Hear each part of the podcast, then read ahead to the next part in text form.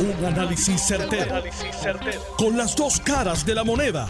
Donde los que saben no tienen miedo a venir. tienen miedo a venir. Esto es el podcast de Análisis 630 con Enrique Quique Cruz. Antes de que comenzara el programa, estaba mirando una serie de, una, información que estaba saliendo y me topé con, con este video del doctor Anthony Fauci, que es la persona que nos ha guiado a nosotros a través de, este sendero del COVID-19 y es alguien en quien eh, está a cargo, es, la persona que nos ha dicho nos tenemos que poner máscara, cuando Trump decía que no, él se la ponía.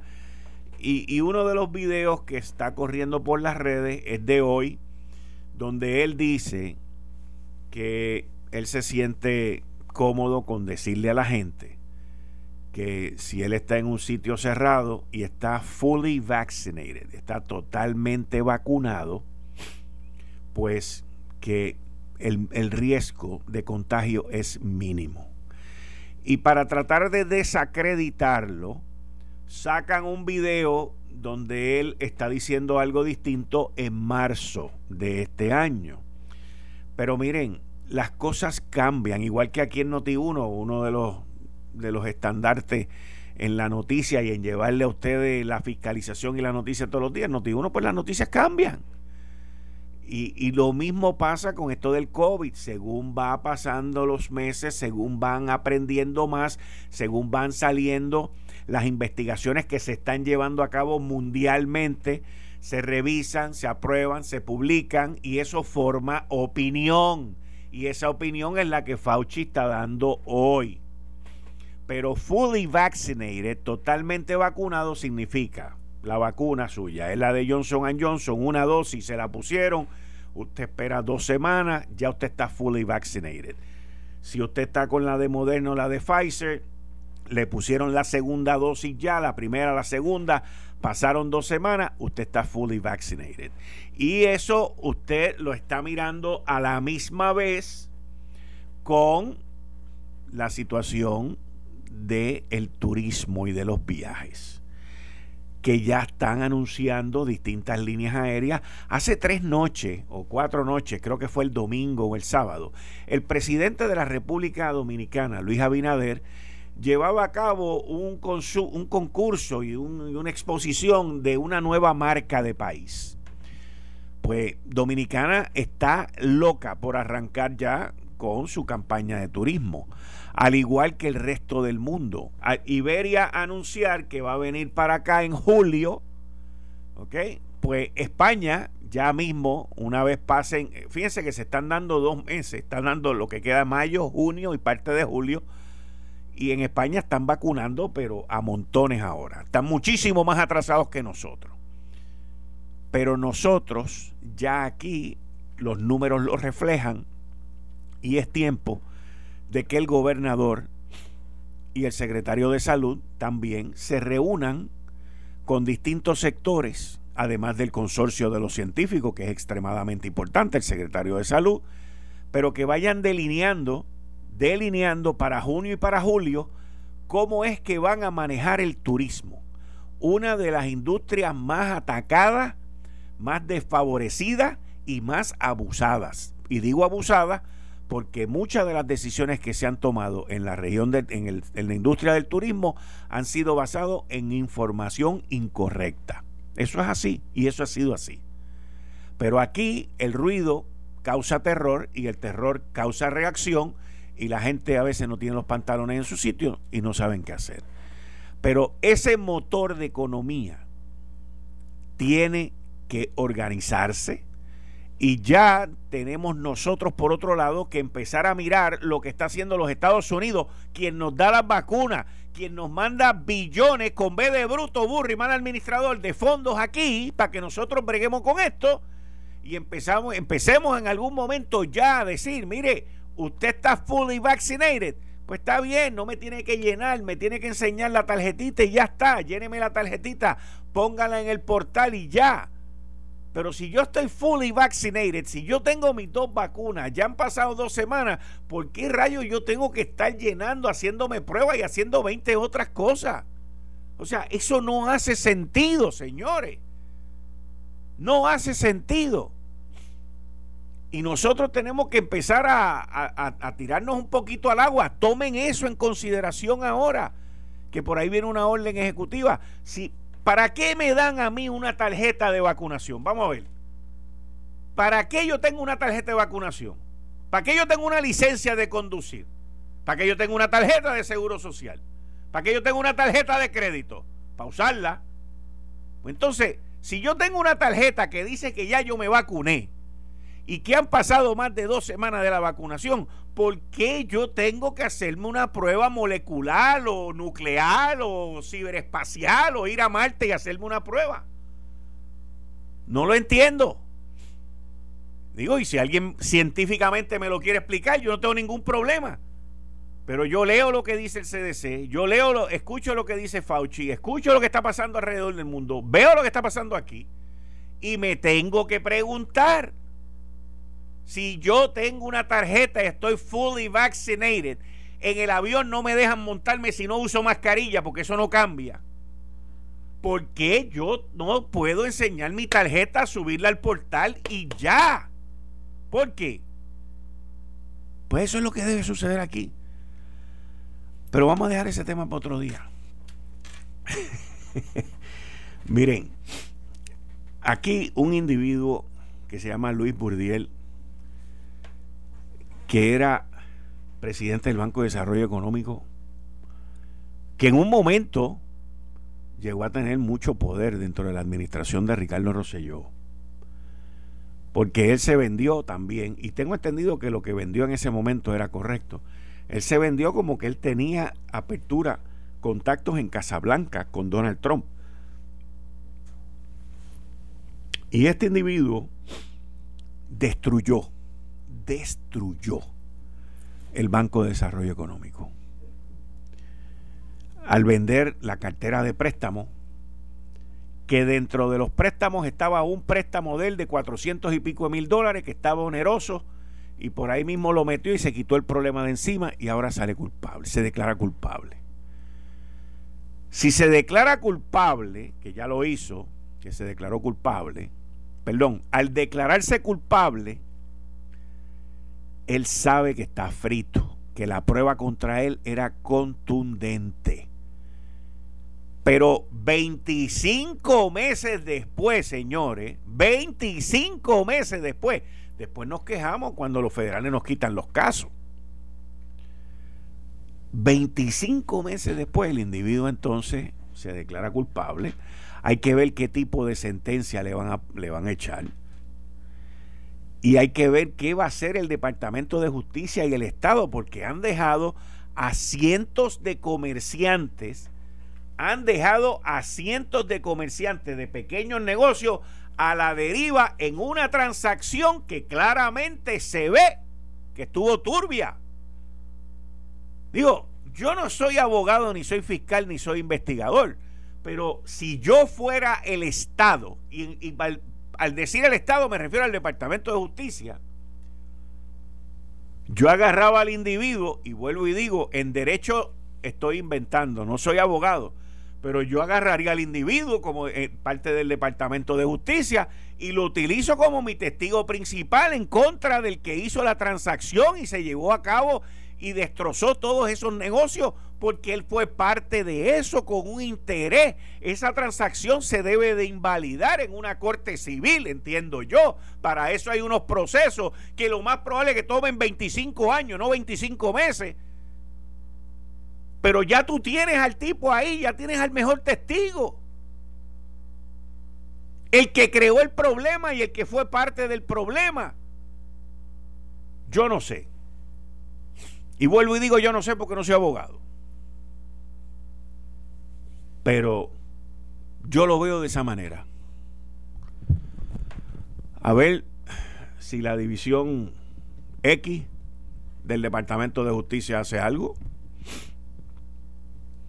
y salvan todos esos negocios de gente en Puerto Rico que confiaron en ese banco y que los tiraron para Mondongo. Porque el fin, el fin de este proceso de, de Buridiel declararse culpable, el fin no debe ser el que él se declare culpable.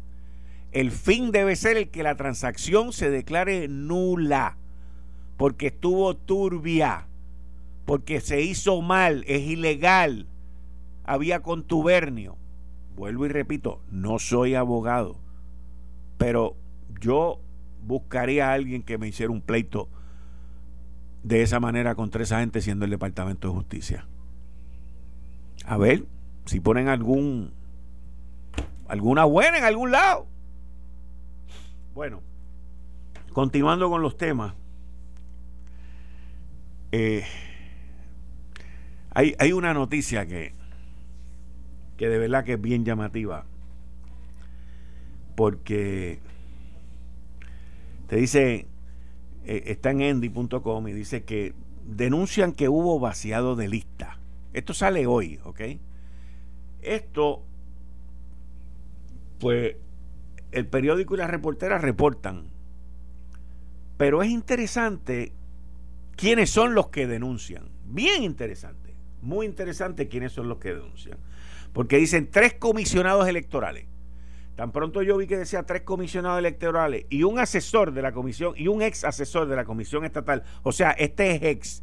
Este está quejándose porque ex. Si fuera in, no se quejaba. Pero tres comisionados electorales, pues obviamente usted sabe quiénes son. ¿Ok?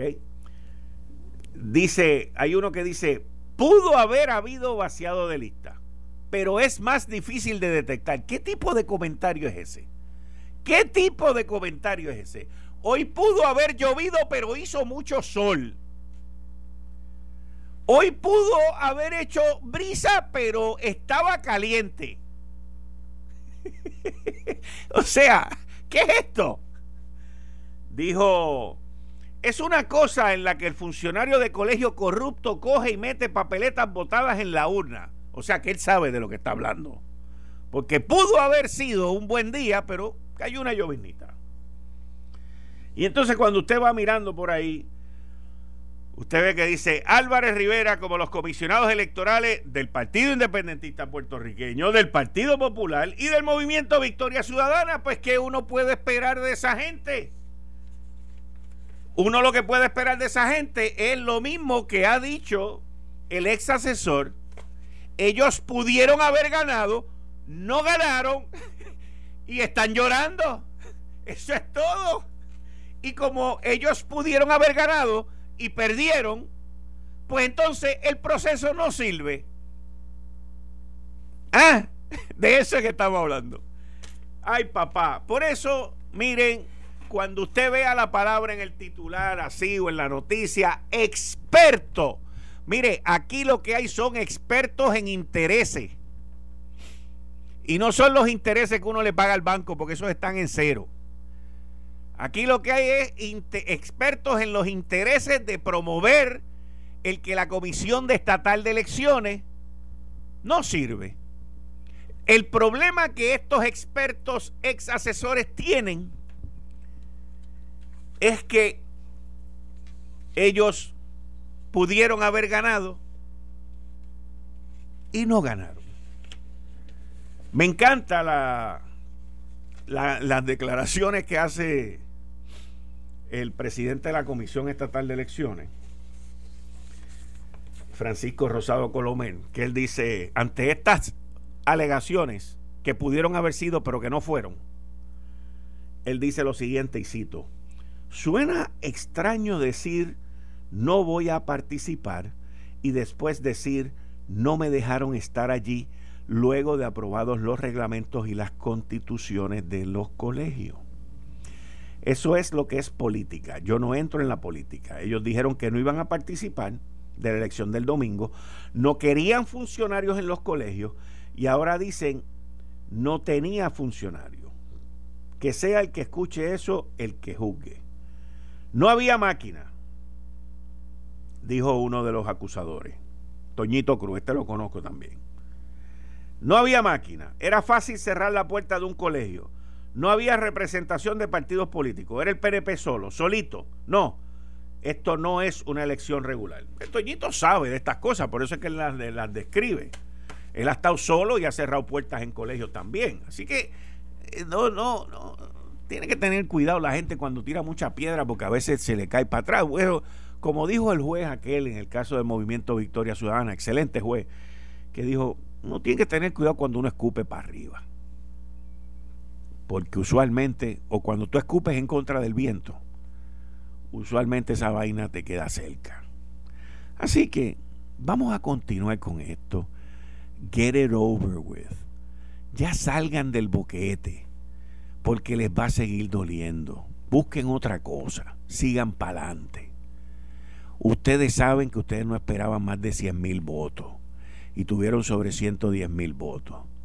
Ustedes ya son testigos de lo que pasó. Así que tranquilo, cójanlo con calma. Cójanlo con calma. Pónganse a esperar ahí a ver qué es lo que está pasando o lo que va a suceder aquí más adelante. Miren, uno, esta ATT conozco, conocí y tengo unos gratos recuerdos de uno de los primeros presidentes que tuvo AT&T aquí en Puerto Rico, gran amigo mío, no he sabido más de él, pero un gran amigo mío que se llama Jorge Escalona. Inclusive cuando estuve viviendo en México, él estaba presidente también de AT&T en México, compartimos muchísimo allá. Y AT&T ha sido un gigante, pero un gigante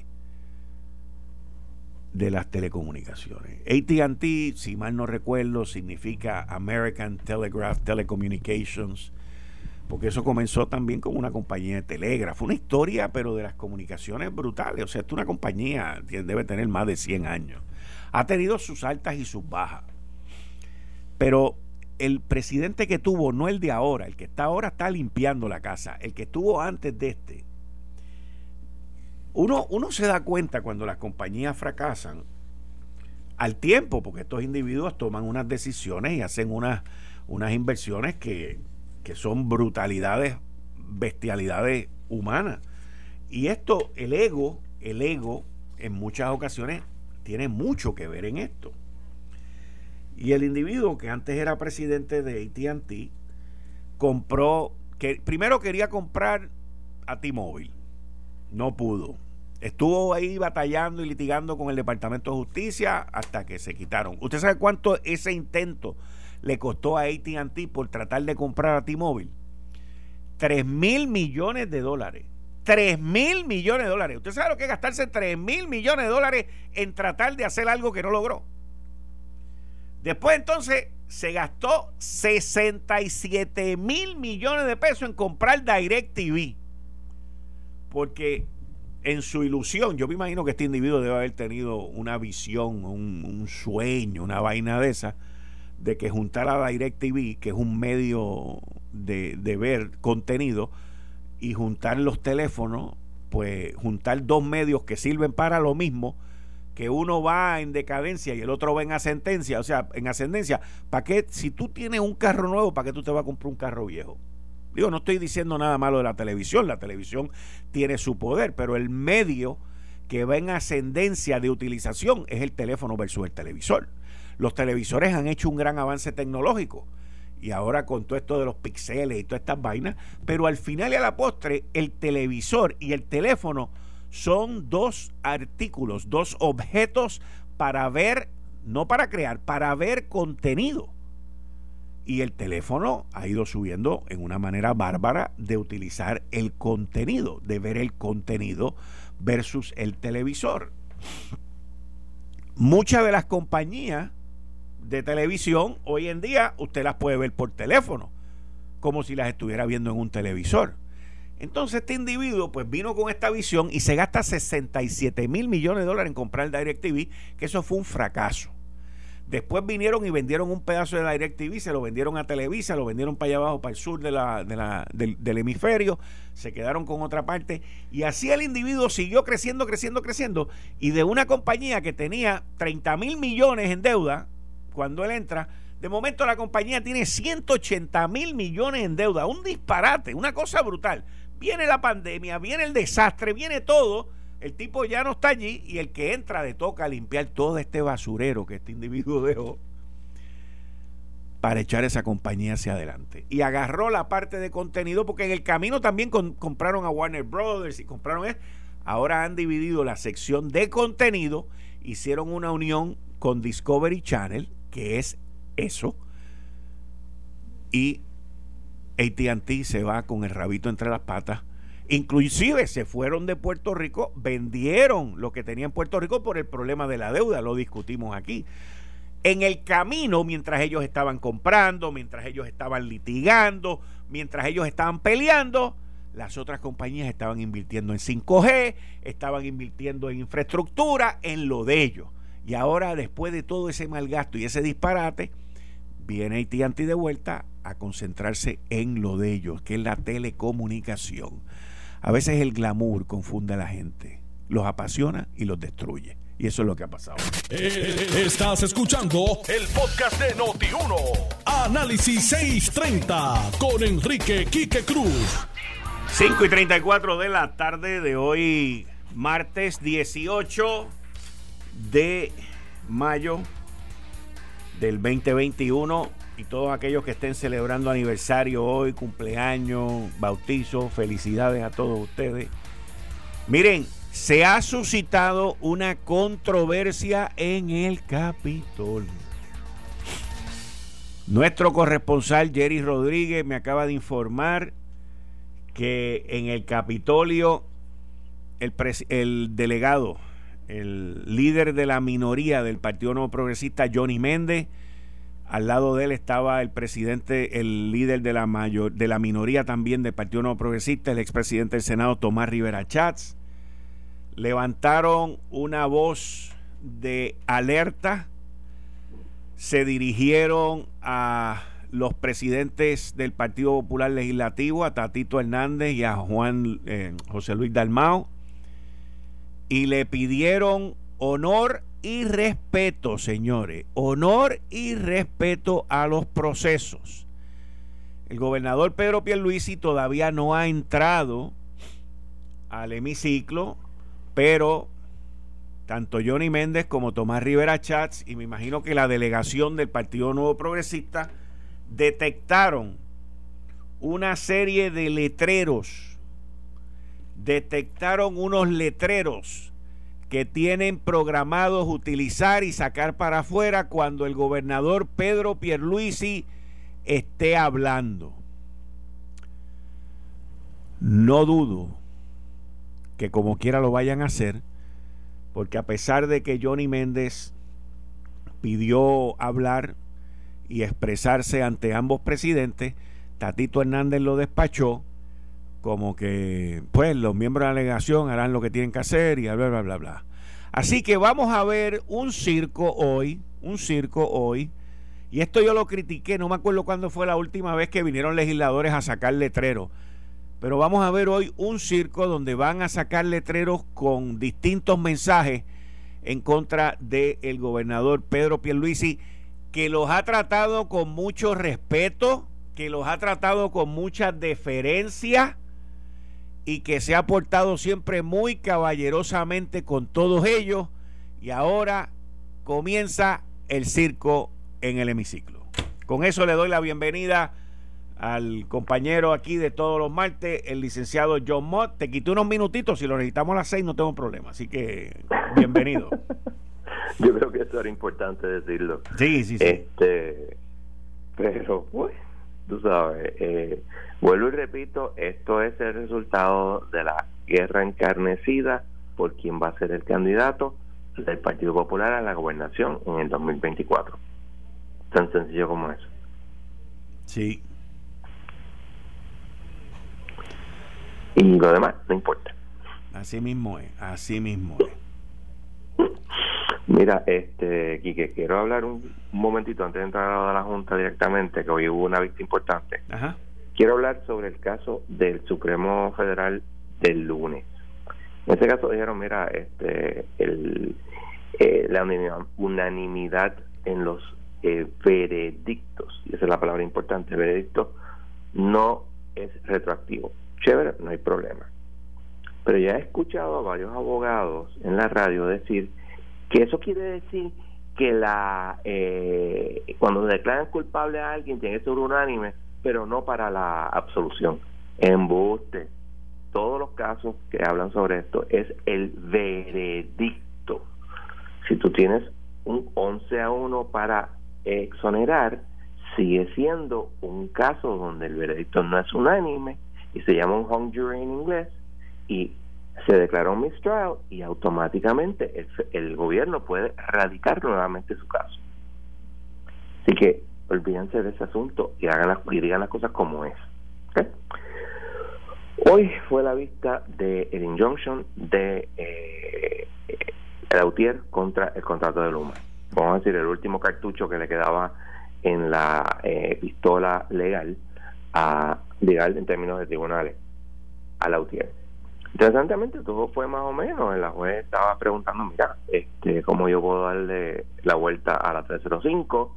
Que es la que dice que no el, el, juez no puede eh, interferir con las acciones y las disposiciones que haga el, el, quebrado, el deudor, con sus bienes, a menos que la Junta esté de acuerdo.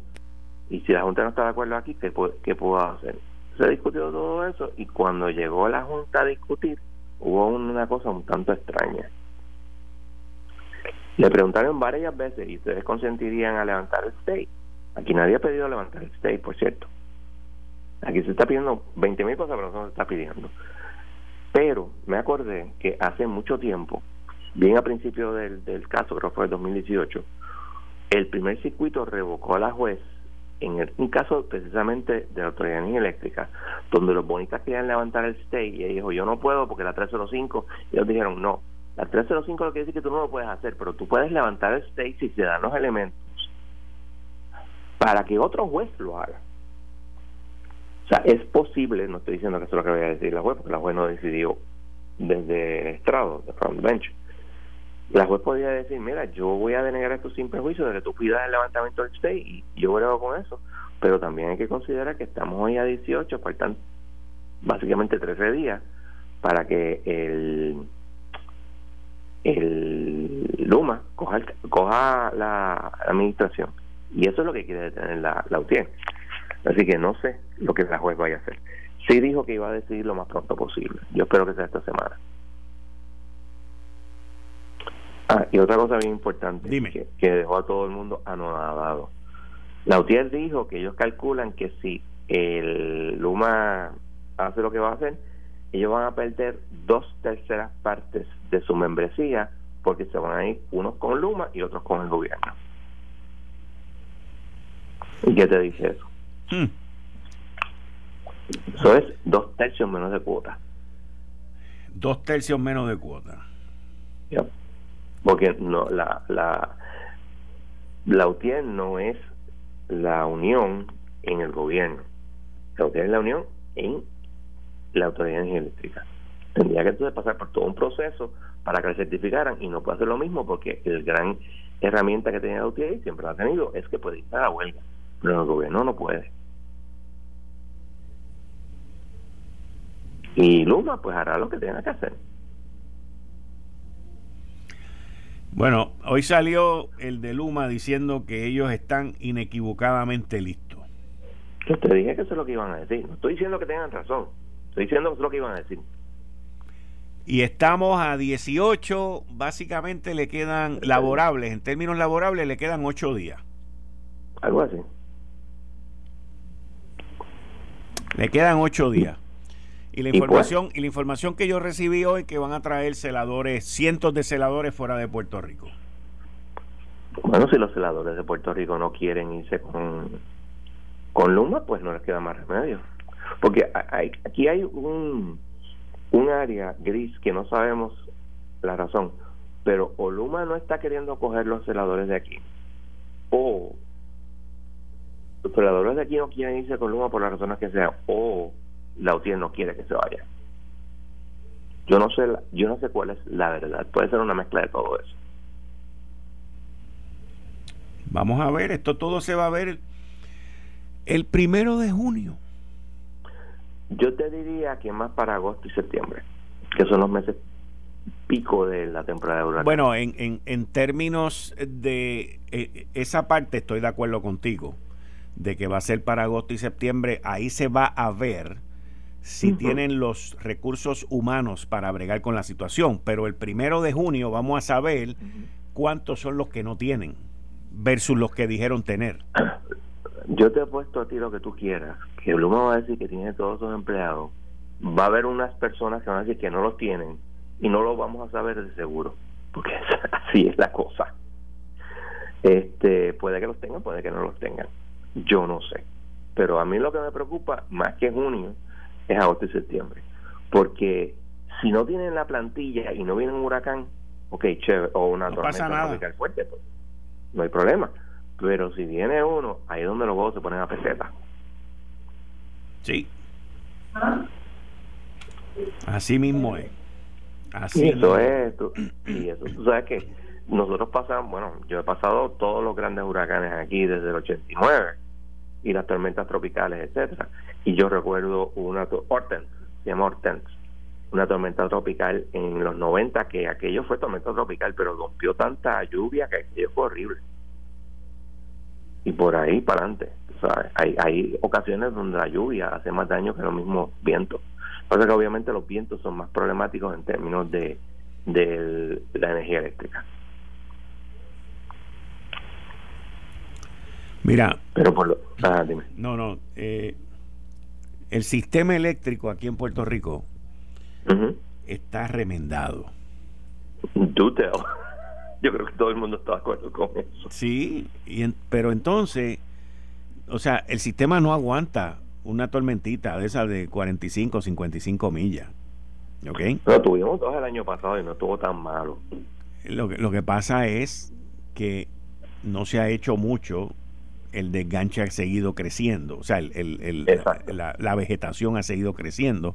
Aquí hubo, aquí hubo, después de María hubo un una tranquilidad con el desganche, no porque desgancharon, sino porque la fuerza del huracán derrumbó un montón de matas y de cosas de esas, pero ya han pasado cuatro años, se cumplen cuatro, años. Cuatro años, la naturaleza se regenera. Exacto. Enormemente. Exacto.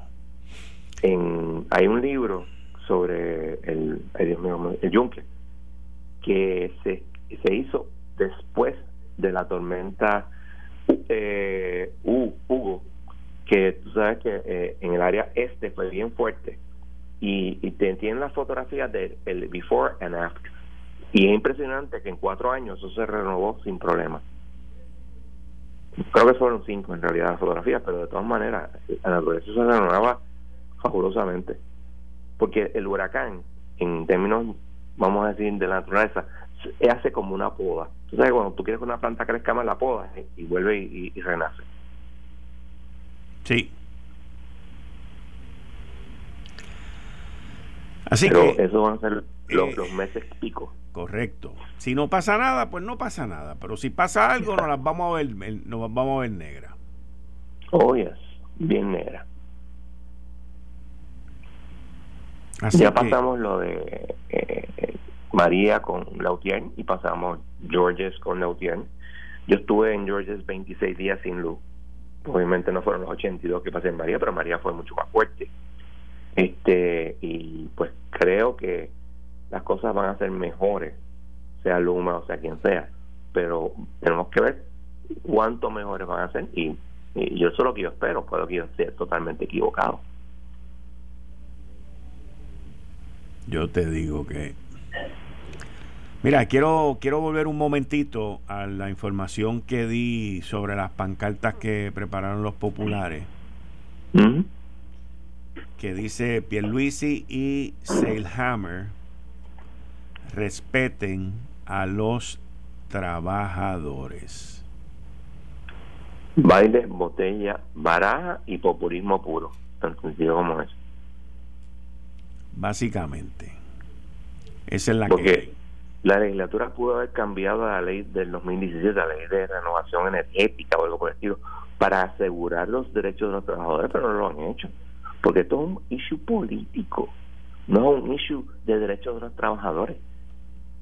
Esa es la realidad.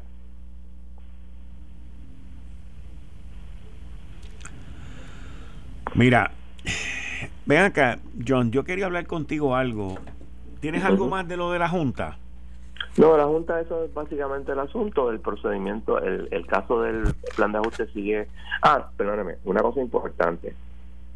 En el caso de la autoridad de autoridad eléctrica siguiendo, tú sabes que no hay un plan de ajuste, ni siquiera el, el alegado settlement que hicieron con los eh, bonistas, ni siquiera se ha puesto frente a la juez. Okay. Pues los, los, lo que se llaman los fuel line lenders, que son los que prestaron para que compraran petróleo eh, o combustible, perdóname, justo antes de la quiebra, pues esos dijeron que iban a radicar una moción, como hizo, creo que fue AMBAC, pidiendo que se ponga una fecha para presentar el plan de ajuste. Si eso se hace, podríamos estar viendo un plan de ajuste de, de la autoridad, y digo, si eso se hace y la juez lo aprueba, eh, podemos estar viendo eso a finales de este año o principios del próximo. Ok. La Corte Suprema de los Estados Unidos va a revisar una ley de Mississippi que limita los derechos al aborto. Correcto. Explícame eso para que la gente pueda entender, porque esto tiene implicaciones en todos lados de los Estados Unidos, así que hay, gente que está diciendo hay gente que está diciendo que esto puede reversar este, la decisión de 1973 de Roe versus Wade.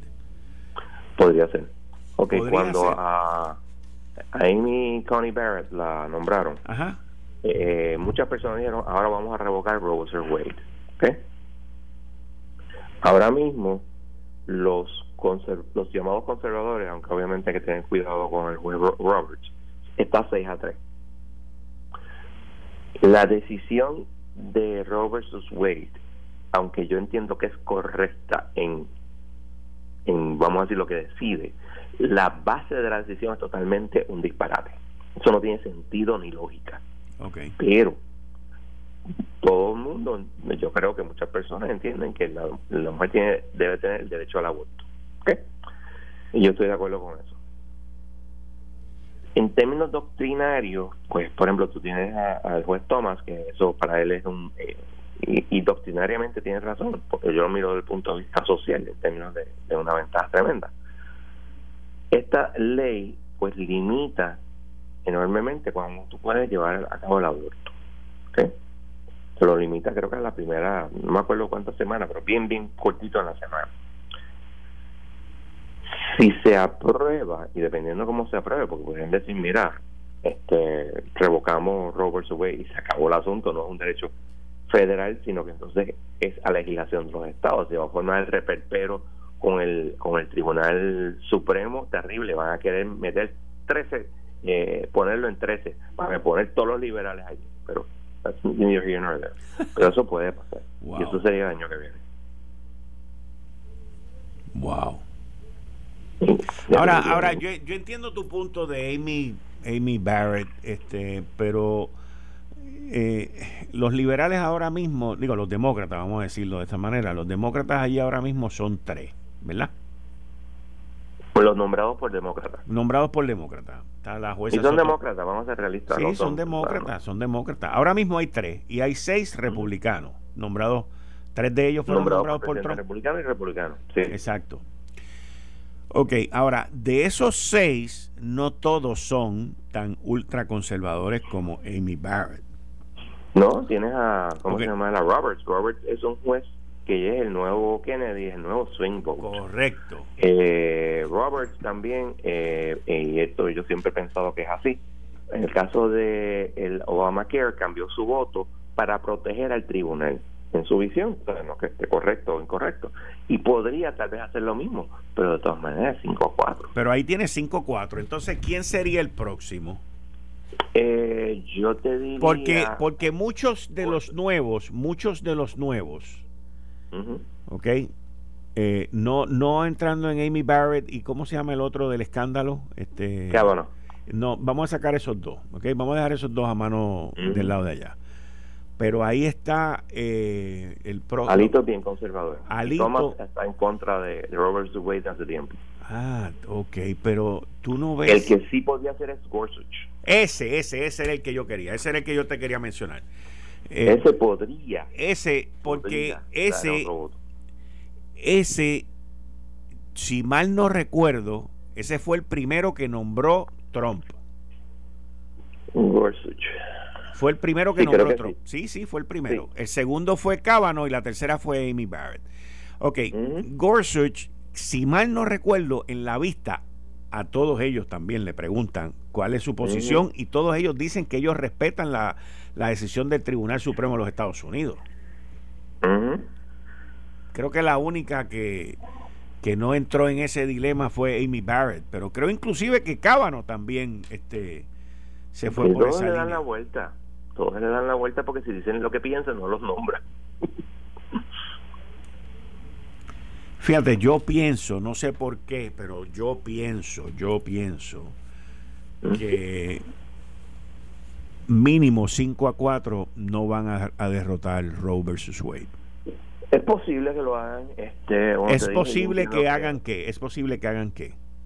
Eh, lo que lo que estás diciendo que sean 5 a 4 confirmando. Confirmando Roe versus Wade, ok y confirmando la decisión de, ay Dios mío, fue el séptimo el quinto circuito, no me acuerdo si fue el séptimo el quinto circuito, que decidió, mira, esto está prohibido por Roberto Wade. Eh, claro, estadísticamente el Tribunal Supremo confirma, creo que el 70% de los, no confirma, perdón, revoca el 70% de los casos donde eh, concede el, el horario. En este caso, esto es un, como llamamos, un hot esto es algo bien controversial que va a traer un montón de problemas. Y está lo que te dije, si tú revocas Roe versus Wade, ponle el sello que los, los demócratas van a hacer todo lo posible sobre la paz de la tierra para confirmar eh, el court packing. Ahora, mírate este asunto. Esto se ve el año que viene, digo, en el próximo término. La decisión tiene que ser de hecha antes de junio. ¿De qué año? Más o menos. ¿De qué año? Del año que viene. Ah, o sea, que el, que el Tribunal Supremo de los Estados Unidos se puede tardar un año en esto. Claro, porque esto no se ve ahora porque tú tienes que hacer los briefings y todo lo demás. Acuérdate de Baello. Baello pasó eso. Los briefings de Baello eh, eh, son en agosto. O sea, tú concedes el certiorari ahora en mayo. En junio ellos se van de vacaciones digo, a finales de junio. Y no vuelven hasta el primer Monday en octubre. Y ahí es donde empiezan el, el, los oral arguments. Ahora van a hacer el oral argument noviembre, diciembre. Y siéntate, espera que esto va a ser de las últimas opiniones, sino la última. Porque aquí todo el mundo va a escribir. O sea, ellos, ellos este, aguantan las decisiones más que cualquier otra cosa, esperando que los jueces acaben sus opiniones como esto es uno de esos, asuntos tan importantes, la opinión va a ser larga. yo calculo que esto va a ser en junio del año que viene. ¿Qué pasa? Las próximas elecciones congresionales son cuándo? En noviembre del año que viene. Y la probabilidad de que cambie la Cámara o el Senado es alta. Cuando tú dices cambien, ¿es a que los republicanos ganen una o las dos? Una o las dos. Yo yo creo que van a ganar la, la, la Cámara. Porque, o sea, esto siempre, por hace muchos años que se está pasando esto. Viene el, el, presidente y cuando viene el próximo midterms cambia una de las cámaras o ambas. Y yo creo que eso lo va a pasar aquí. Si eso ocurre, pues, entonces no va a haber court packing. O sea que todo esto incide sobre cómo tú vas a decidir las cosas. Porque es una realidad. Ok. Esto fue el, podcast de Notiuno. Análisis 630 con Enrique Quique Cruz. Dale play a tu podcast favorito a través de Apple Podcasts, Spotify, Google Podcasts, Stitcher y notiuno.com.